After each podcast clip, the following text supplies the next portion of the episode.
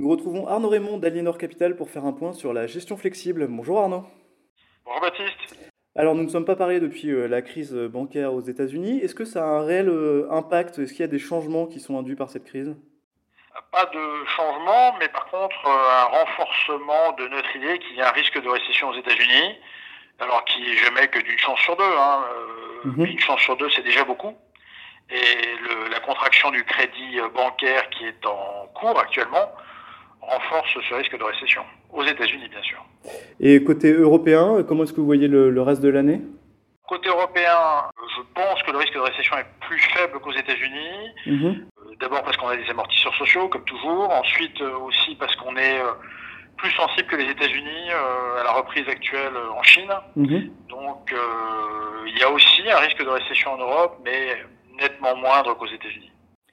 Alors on voit que les marchés européens se portent très bien. Est-ce qu'on arrive à, des valorisations qui vous semblent être un sujet euh, maintenant? Le sujet pour nous, il est sur le marché américain surtout. Parce qu'aux États-Unis, le marché boursier en multiple est beaucoup trop, est encore beaucoup trop élevé. Mhm. Et euh, premièrement, et deuxièmement, aux États-Unis, il y a une contraction en cours euh, des marges d'exploitation des sociétés qui est très significative et qui devrait entraîner euh, des publications de résultats en moyenne sur l'année 2023 de 10% euh, inférieurs aux résultats de 2022. Avec la somme de ces deux problèmes, survalorisation et baisse des résultats, je pense qu'une euh, baisse boursière de l'ordre d'une vingtaine de pourcents aux États-Unis est tout à fait envisageable à partir, de, à partir des niveaux actuels. Donc ça c'est le point de vue côté US et côté Europe?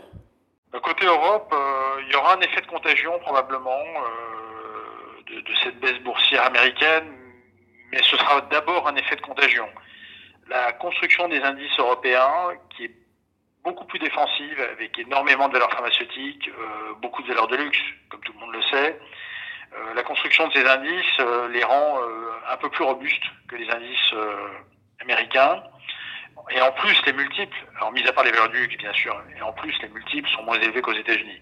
Donc on pourrait envisager une correction aussi euh, en Europe, mais qui sera, euh, à notre sens, sur les neuf derniers mois de l'année, moins élevé, sensiblement moins élevé qu'aux États-Unis. Par contre, aux États-Unis, ça risque de, ça risque de taper assez fort. Alors, on a vu un peu la situation. Et qu'est-ce que ça change pour vos allocations chez Alignor Capital? Comment est-ce que vous êtes positionné? Alors sur, sur, nos deux fonds de performance absolue, euh, la position est simple. Sur la partie obligataire, on est long de crédit obligataire euh, de type investment grade mhm. et à duration euh, raisonnable de l'ordre de 3 ans, pas plus, pour profiter de, de, taux quand même intéressants. Et sur l'action, on a un tout petit, un petit portefeuille d'actions défensives couvert contre Eurostox et CAC 40, un petit portefeuille, mais surtout l'essentiel de la position sur nos fonds de performance absolue, c'est de la vente à découvert sur indice Standard Poor's 500 et Nasdaq 100, donc sur indice américain. On pense bénéficier sur les neuf mois qui viennent, on espère, avoir raison bien sûr, bénéficier à la fois de, de taux obligataires euh, de crédit corporate assez intéressants et d'une correction boursière américaine significative. Merci beaucoup Arnaud pour euh, ce point sur euh, la gestion flexible. Merci Baptiste.